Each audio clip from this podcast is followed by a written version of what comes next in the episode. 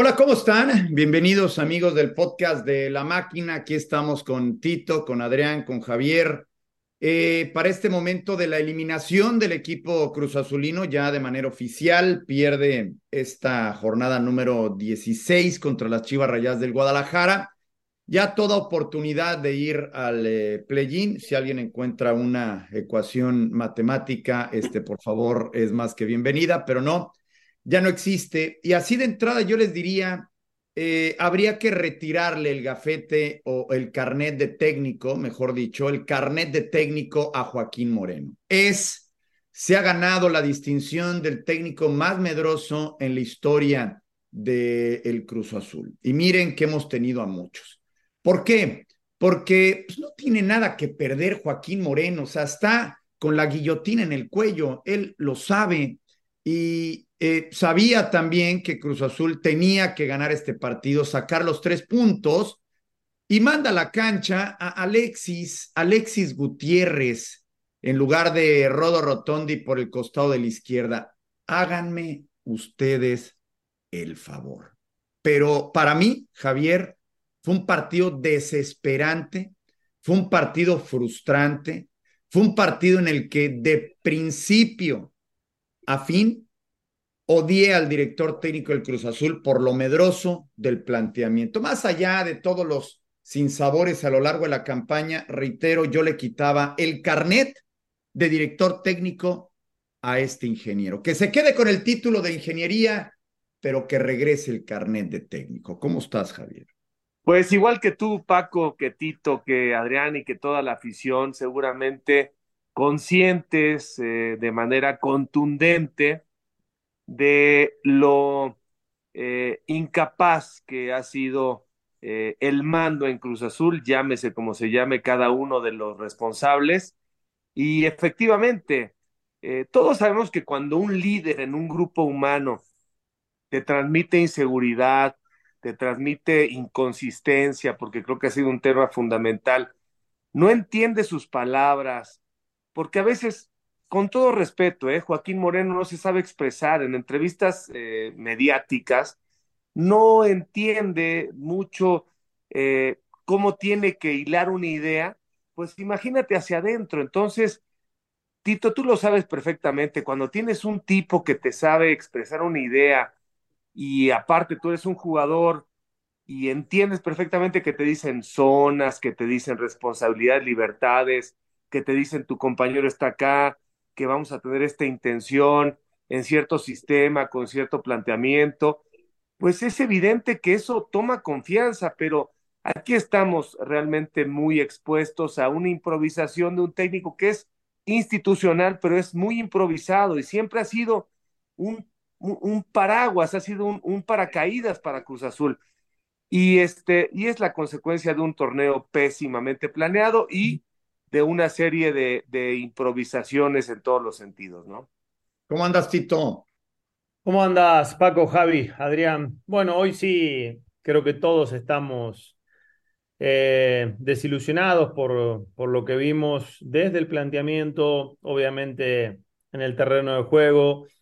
Si bien se preveía que no iba a ser un, un partido fácil por la intensidad eh, que por lo general tienen estas chivas en, el terreno de juego. Yo de inicio, cuando vi la formación, dije, ya, ya vamos a empezar a regalar este campo, ya vamos a empezar a regalar terreno, ya vamos a empezar a especular con ver lo que te ofrece el rival.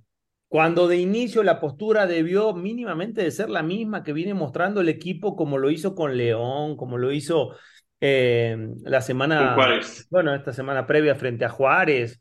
O sea, aparte, el 11 estaba bien, el 11 se estaba viendo bien, se estaba viendo contundente en todas las líneas, sólido, cada vez eh, eh, mejor asociado por banda. O, o sea, ¿por qué le mueves?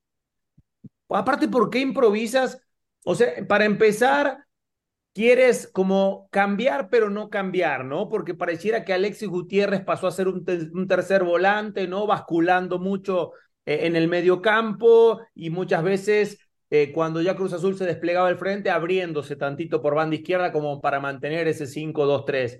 pero por muchos momentos era un 5-3-2, ¿no? Dejándolo a Antuna y a Sepúlveda básicamente, y Gutiérrez venía a jugar ahí con, con Charlie y con, y con Castaño.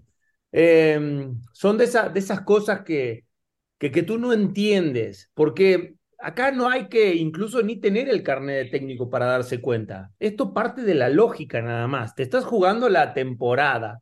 Necesitas ganar, no hay otro resultado que te sirva. Pon todo lo que tienes. Busca el resultado del minuto uno. O sea, acá no hay que recibirse de nada para darse cuenta de que tienes que poner todo lo que tienes para buscar el resultado de inicio y no esperar a ver qué ¿qué va a salir Chivas? Si va a salir como el primer tiempo con Querétaro, si va a salir como el segundo tiempo, no esperar a ver qué va a ser el rival. Mensajes claros, y ahí sí, Javi, te doy la derecha. Los mensajes claros, contundentes. Y tú como futbolista, ¿qué mensaje te está dando el entrenador con la incorporación de Gutiérrez en este partido? ¿Qué mensaje te da el entrenador como jugador? Yo siendo Sepúlveda, ¿qué mensaje me da el entrenador? No, bueno, pues queda claro, ¿no? Queda claro, Tito. Hasta eh...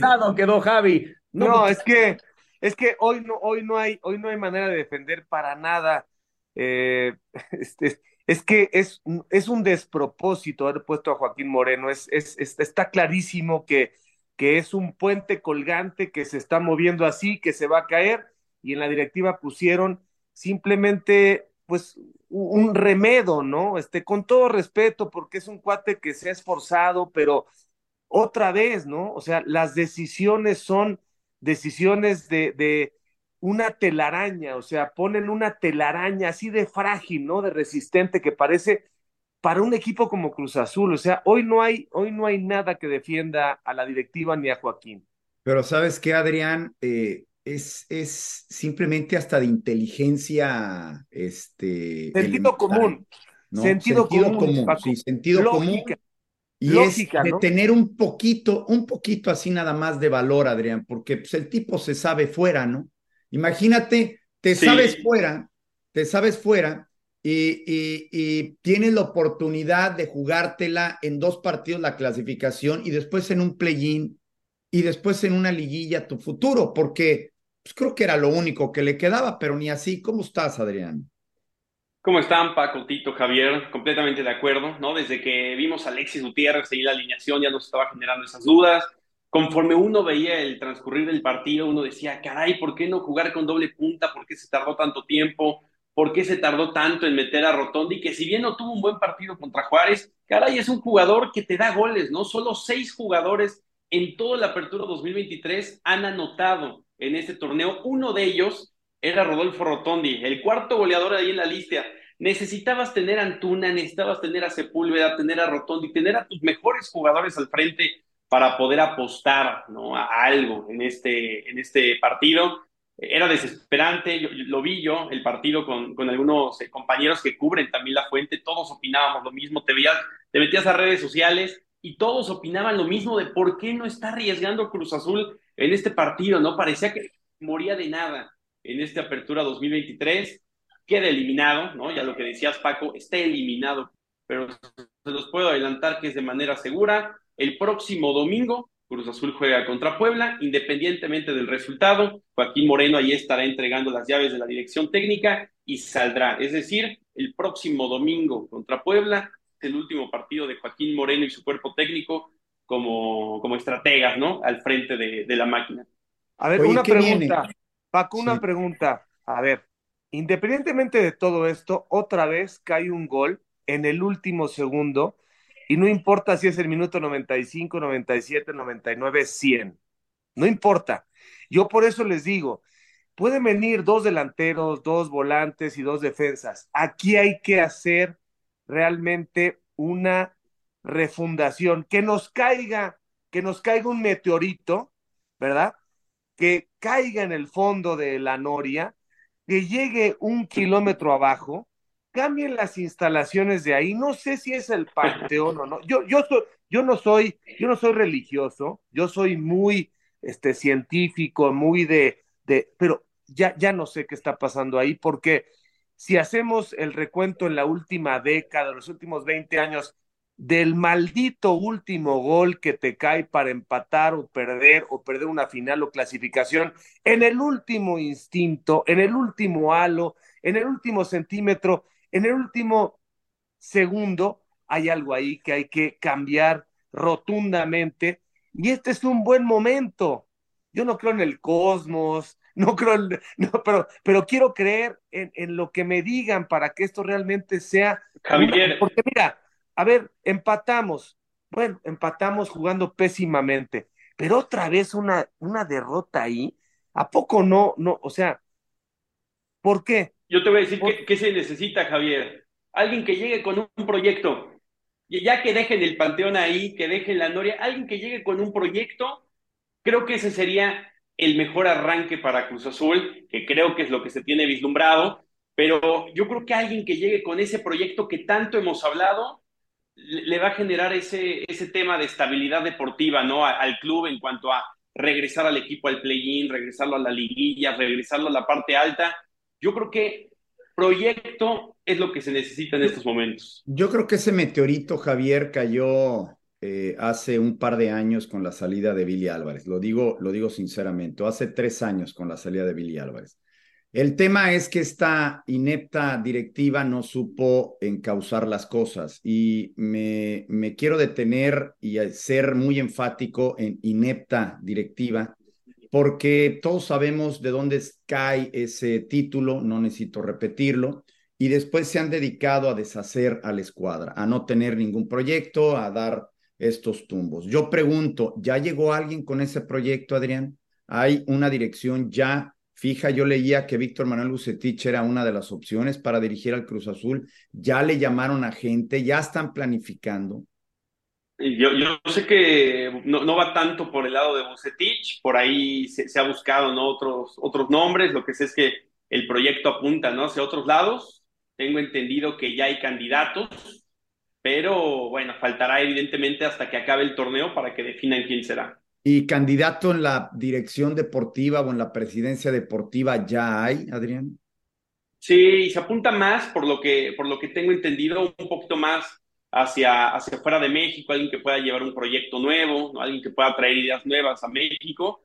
Pero bueno, yo creo que habrá que esperar, ¿no? Exactamente a que acabe la temporada para que ya se pueda dar a conocer. ¿Pero para qué? ¿Para qué? O sea, Joaquín Moreno no podría pararse en la cancha del Estadio Azteca que dirija el doctor que dirija el aguador, que dirija el de intendencia, que dirija a quien sea. Este tipo no puede ser una hora más director técnico del Cruz Azul con lo medroso que, que, que, que, demostró ser. O sea, necesitas por lo menos, es que no es por lo menos, necesitas, caray, como bien decían los mensajes, darlos de manera enfática. No sé, Tito, este, yo, yo, yo ya estoy eh, ¿cómo te no diré? Vas a decir, Paco, no vas a decir, Paco, yo renuncio, no, Paco, no. No, eso no, no, no, no, no.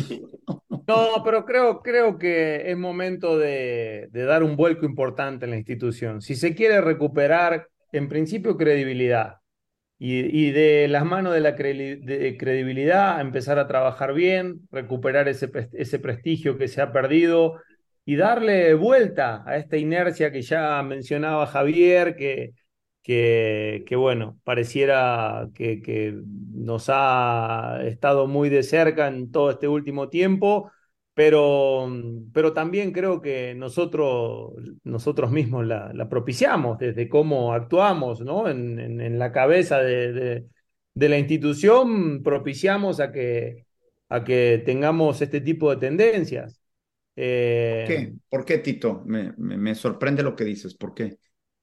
Y Paco, por, por cómo planificamos, por ya lo que mencionaste, porque no ah, adentro, adentro, no nosotros, no nosotros. Ah, no nosotros, me refiero, hablo, hablo como cruzazulinos, hablo como, ah, okay, okay. como, como si, si nosotros, este, digamos, nuestras, nuestros, nuestras cabezas, la gente que, que encabezan esta institución, pro, propician que, que esto pudiera pasar.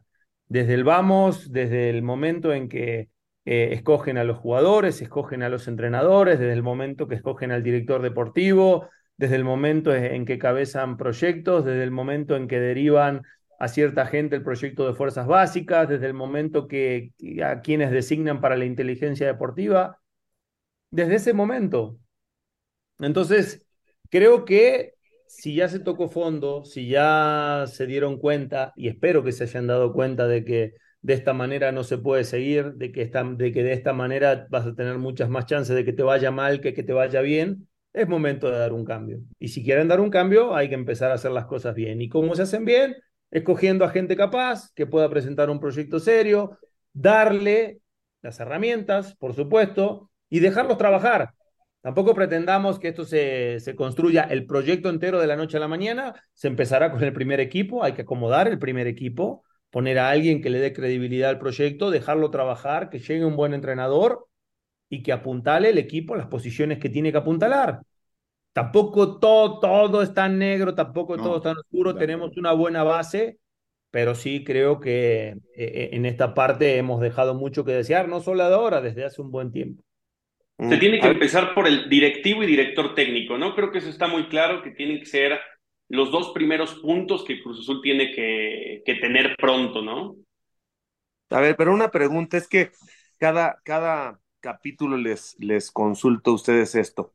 A ver, ¿quién es la mejor? ¿Cuál es para ustedes la mejor institución del mundo? Díganme las tres mejores de Europa en tres aspectos. Eh, rentabilidad, construcción de jugadores y eficiencia en títulos. No, bueno, Real Madrid, hoy Real Madrid, Madrid, Manchester City. Ok. Y te tendrías que ir probablemente con, el, con algún equipo alemán, ¿no? El Bayern. Ok.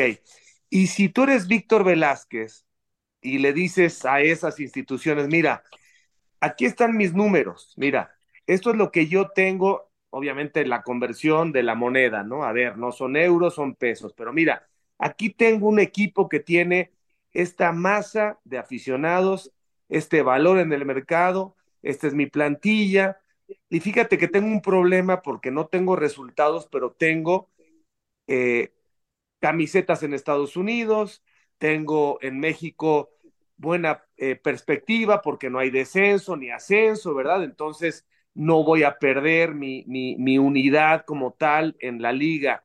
Este, mira, manéjalo 10 años.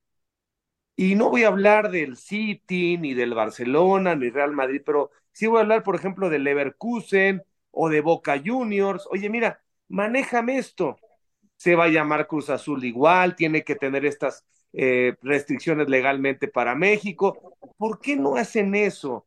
¿Por qué seguimos? Si no eres América, si no eres Tigres, Monterrey, Pachuca, Santos, y estás totalmente desorientado, haz algo diferente, porque con los que estás tomando decisiones, no vas a ningún lado, no vas a ningún lado, porque no es Bucetich, no fue el Tuca, o sea, ya no es un tema de responsables, es un tema de concepto. Entonces busca algo, incluso en la MLS, oye, mira, en la parte deportiva yo te compito, pero en la parte de mercadotecnia, de números, de camisetas, etc.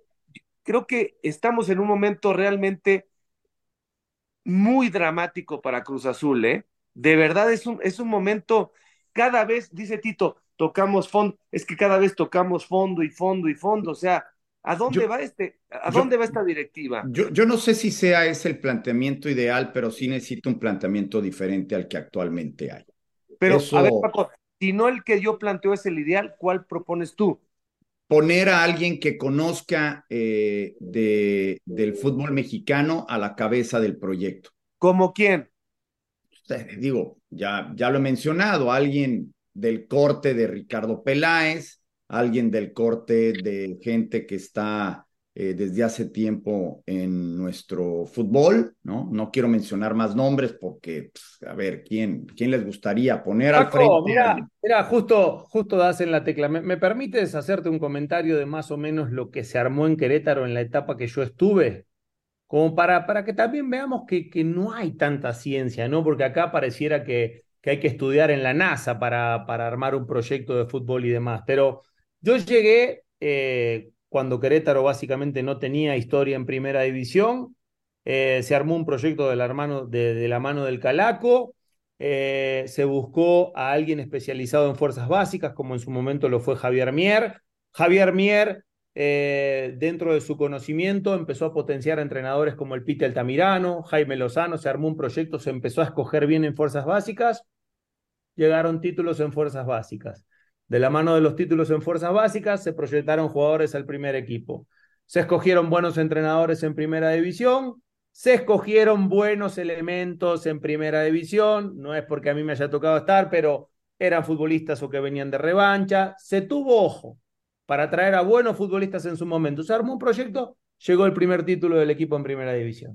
¿Qué se hizo de extraordinario de esto, del otro? Nada. De Copa, ¿no? Su... Primer título de Copa. Sí, pero sí fue el primer división, bueno, de Copa, se llegó a la primer final de Liga, Javi. Pero, pero, se tuvo una cabeza, título juvenil. Por eso, por eso, una cabeza tomando. A lo que me refiero, Paco, es que, que, que, que, nadie tuvo que estudiar en la NASA para armar un proyecto. Simplemente eh, eh, en poner a la gente correcta en las áreas que tienen que ir, apostar a cierta gente y después, por supuesto, nadie tiene los resultados garantizados, pero es trabajar en conjunto y trabajar bien y escoger bien. Por supuesto que siempre va a haber, a haber aciertos y errores, pero no, no, no es nada de otro mundo, es simplemente trabajar, proyectar, trabajar de la mano, fuerzas básicas, primer equipo, ser coherente con el proyecto, qué se busca, qué se quiere, a qué se va a apuntar. El problema con Cruz Azul es que nunca, eh, desde la época anterior y la actual, han querido dejar esa responsabilidad en alguien. Evidentemente el inversionista, en este caso ¿Por qué, el Paco? ¿Por qué no lo quieren hacer? ¿Eh? ¿Por qué no lo quieren hacer? pues, pues ya, te imaginarás por qué, ¿no? Ya te imaginarás por qué. O nos imaginamos todo mundo por qué.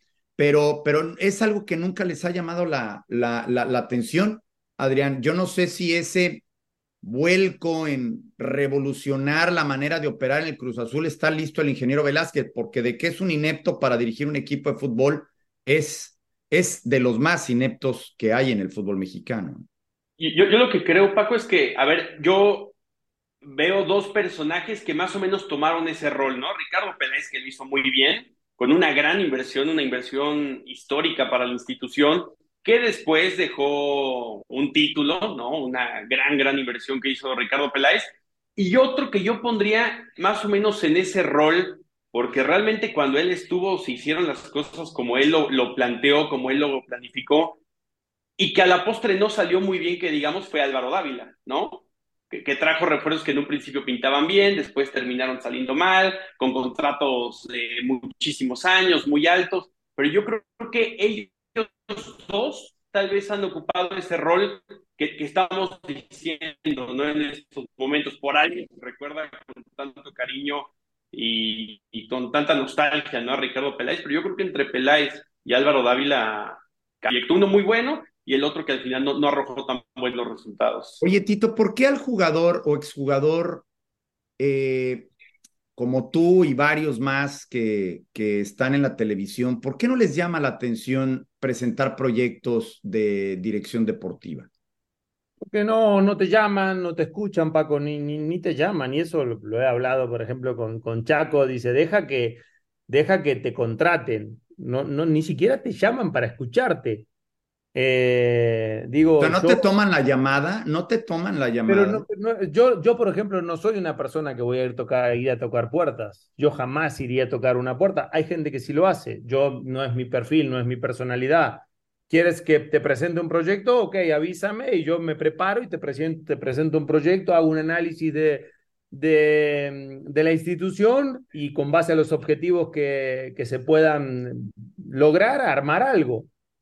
Eh, pero si, si nadie te llama. Y aparte todos sabemos que es un fútbol muy monopolizado, o sea, yo tampoco eh, voy a querer comprar espejitos de colores. Yo este, eh, me recibí como entrenador a sabiendas de que estoy en un país que no es fácil dirigir y que se apuesta mucho más a tal vez a, a perfiles que vienen del extranjero, a lo mejor sin tanto cartel, que a la misma gente que, que lleva muchos años, ya sea que hemos venido de afuera o a los mismos entrenadores mexicanos, eh, y sabemos que el fútbol está muy monopolizado. A mí no me da miedo decirlo, está muy monopolizado y es muy difícil poder entrar. Yo, por ejemplo, en, algún momento, eh, a mí me, me, junté con la directiva de Querétaro, En algún momento me invitaron a trabajar en un cuerpo técnico como auxiliar, no me gustó la idea, no le entré, seguí aquí en TUDN. En otro momento me tantearon para ver si quería llegar como directivo, pero no había proyecto. Entonces, si no hay proyecto, pues ¿para qué voy a llegar? Eh, y, la verdad es que uno va tomando decisiones, eh, eh, porque aparte, si te vas a meter en algo que sea realmente interesante, que tenga, digamos, rumbo, ¿no? Si te vas a meter nada más por meterte a ver qué pasa, yo prefiero este, seguir trabajando en donde estoy o, digo, siempre tuve mi, mi idea de, de poner mi propia escuelita de fútbol. Si algún día dejo de trabajar en medios, seguro mi apuesta será ahí en, en, poder potenciar a los jóvenes, porque es algo que me gusta y porque creo que, que es algo que, que podría ser muy bien. Eh, pero el fútbol de primera división está, está muy monopolizado, está muy mal y siempre es, ves a la misma gente y, y es triste que, que, hay mucha gente capaz que no tenga sus posibilidades y también juega en contra que a los muchachos que le dan la posibilidad tal vez no les termina de ir del todo bien y entonces eso pues, sigue cerrando puertas. Es complejo, es complejo en muchos aspectos, pero bueno, eh, si muchas veces no están las oportunidades, es muy difícil tal vez de calificar. Nadie fue presidente desde la cuna, ni directivo, ni entrenador, todos tuvieron una primera vez. Y, eso es un poquito. De fútbol, pues todos vivimos del fútbol, ustedes saben de fútbol, yo sé de fútbol, todos vivimos muy cercano a, a este deporte. Nada más, después hay que trabajar. Como trabajamos día a día en medios y nos dedicamos a esto, después hay que ponerse a trabajar día a día en, las actividades que correspondan. Pero es chambear, acá no hay de otra, no hay magia y por eso a mí cuando, y, y me canso de mencionarlo aquí en el podcast porque me quieren vender de que me tengo que ir a especializar a España y me tengo que ir a hablar con los más chingones de no sé dónde. A ver, el fútbol desde que nací sigue siendo fútbol. Y si bien eh, hay muchas actualizaciones en muchos aspectos, desde entrenamientos y desde, desde un montón de situaciones, pero el fútbol sigue siendo fútbol. A ver, déjame, todo lo que dijo Tito, tengo, tengo varias este, observaciones. Primero, este, mencionas al Calaco, mencionas en su momento eh, a Jimmy Lozano, mencionas a Mier, ¿no? Eh, en una organización que impulsó Olegario Vázquez Aldir, que salió corriendo del fútbol, ¿eh? salió corriendo, Olegario dijo, ya conozco cómo se manejan aquí las cosas, ahí nos vemos, la copa con el Querétaro frente a las Chivas, con Ronaldinho llegando, la final que perdieron con Santos, pero dijo, ahí nos vemos, y ahí te doy la razón con el tema del monopolio, ¿no? Este, hoy donde está el Calaco, estuvo en la primera A, después de Querétaro regresó con eh, eh, Morelia, ¿no? Ahora no está en ningún lado, en fin, un cuate decente, un cuate preparado, Mier, que sabe de fuerzas básicas, el Jimmy Lozano en la selección, que le fue muy mal con Querétaro y con Necaxa. Por eso, por eso reitero que para que Cruz Azul resurja, aunque no es física cuántica, necesita un modelo diferente, completamente distinto. Entonces, yo lo que creo es que Cruz Azul necesita, eh, realmente no es Bucetich para mí, ni fue el Tuca, o sea, creo que las opciones en la dirección técnica están agotadas para que Cruz Azul realmente tenga un renacimiento, más allá de entender que el fútbol efectivamente es mucho más simple de lo que creemos. Pero hoy, en la circunstancia de Cruz Azul, que no es Querétaro, que no es Chivas, que no es América, que no es Tigres, porque son modelos muy distintos, hoy necesitan encontrar una fórmula de gente que no está aquí, o que si está aquí, está como Tito, como Chaco. ¿De qué, fórmula me hablas, Javi? ¿De, qué de, la que te, de la que te estoy diciendo, de la que te digo que tiene que ver con una organización como Boca Juniors o como Leverkusen. O sea, ¿qué clase de Boca extraordinario? Está Riquelme a la cabeza de Boca Juniors, que no tiene ni estudios de, de, de, cualquier cosa ligada al fútbol que me puedas decir. ¿O tú, crees que Riquelme se preparó para, para ser presidente de Boca? Pero detrás de Riquelme no me digas que hay una institución que hoy llegó a la final de la Copa Libertadores. Es una institución que está armada, pero sigue siendo fútbol y trabaja muy bien fuerzas básicas, pero hay gente preparada trabajando. En Cruz Azul no hay, fuerzas básicas, en Cruz Azul no hay nada. En Cruz Azul es una. Son, ah, por eso, hay que ponerse a trabajar, pero tampoco tenemos que ir a buscar a China la solución. No, a China no. No, los chinos tienen que aprendernos. Pero la, la gente Cruz Azul no tiene ni idea, no pues tiene ni idea. No, no. No, tienen idea. 4 de noviembre, 4 de noviembre, 5 de noviembre, fin de semana. en dos meses arranca el torneo, creo que es el, creo que es el 12, no 11 por ahí. O sea, son nueve semanas más o menos. El director deportivo y el proyecto tendrá que estar terminando el torneo, Adrián, terminando el torneo. Si no, a mí me parecería inconcebible que termine el torneo regular y que todavía tarden en decidir quién va a ser el director deportivo o quién va a tomar la presidencia deportiva. No, yo creo, Paco, que primera semana de diciembre tiene que estar presentado director técnico y director deportivo, ¿no? En caso de que esto es este, el plano que se tiene en Cruz Azul, tendrían que estar presentados. Y no solo ellos, ¿eh? Si también hay alguien nuevo para fuerzas básicas, si hay alguien nuevo también para inteligencia deportiva, toda la estructura, toda la planificación tiene que estar presentada y así la vislumbro yo en la primera semana de diciembre. No, no se clasificó, Adrián, ¿no? Ni en femenil ni en ninguna de las fuerzas básicas. Varonil, femenil, fuerzas básicas, nada en nada se clasificó Cruz Azul este semestre, es decir, te habla de que no solo es arriba, no solo es el primer equipo, ¿no? Es, es, todo, toda la organización en estos momentos. Es la ineptitud completa, ¿no? Al 100% de parte del ingeniero Velázquez. Punto, no hay más. Bueno, pues nos vamos, ¿no? ¿O qué? Porque seguirle aquí echando, este, sin tener alguna respuesta, algún movimiento por parte de la... Yo, yo esperaría que Joaquín Moreno no dirigiera toda la semana ya, insisto, que dirija alguien más. va, a dirigir, Paco, la va a dirigir y, se va el domingo. Toda la semana y va a terminar el partido contra el pueblo. O sea, no, no. A ver, este, o sea, ¿para qué? O sea, ¿qué vas a hacer? O sea, ¿quién pones o qué, no? O sea, Quien sea, este tipo, este tipo no es técnico. Les mando un fuerte abrazo. Oye, les espérate, mando un fuerte abrazo. Nada más déjame Lo mejor del torneo. Antes de despedir, déjenme decirles un agradecimiento a Pirma. Pirma es el sostén de este podcast. Y les voy a decir una cosa, seguramente Pirma recibe mucha presión de toda la gente que tiene que ver con Cruz Azul, pero aquí hay una ecuación al revés, es a la inversa. Ojalá que la directiva de Cruz Azul entienda, ¿no? Que Pirma genera un efecto positivo en la generación de ideas para que esto tenga una movilidad distinta. Si creen que la crítica es por la crítica misma, y por, por, por mala intención se están equivocando. A nosotros cuatro nos duele muchísimo Cruz Azul y su circunstancia actual, pero gracias a patrocinadores como Pirma se puede generar un caldo de cultivo positivo para lo que viene. Así es que estamos muy conscientes de que aquí la, la, la genuidad de este podcast es que nadie nos compra, no nos vendemos a nadie, entendemos que hay un patrocinador que tiene una relación con la directiva pero no podemos dejar de decir las cosas como son. Ojalá que vengan las olas suficientes, grandes, chicas y medianas, para que aquí estemos con Pirma y con la directiva y sobre todo con la afición, que eso es lo que más nos importa, ¿sí o no? Sí, señor. Correcto. Lo, dije, lo dije mejor o peor. No, muy bien. Mejor que lo de la cuántica china para ir a buscarla el, Estuvo mejor esto que la, Oye, solución a la NASA. Ya nos tenemos que ir a dormir, pero te voy a decir una cosa, Tito. También no entendí, no entendí esto de que yo no soy de los que voy a tocar las puertas. Yo sí toco las puertas para pedir trabajo.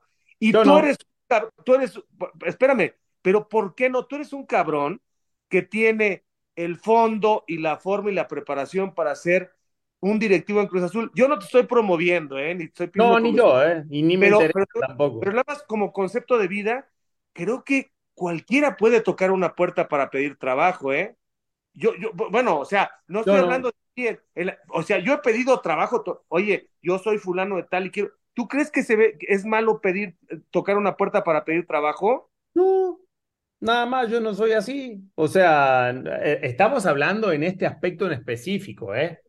Yo trabajé cuando era joven, o sea, eh, o sea, el, tocar la puerta fue irme a probar a muchísimos clubes hasta que quedé en Huracán. No, a eso me refiero, a eso me refiero, eso o sea, Pero en este aspecto, ir a tocar yo la puerta para presentar un proyecto y así, yo no.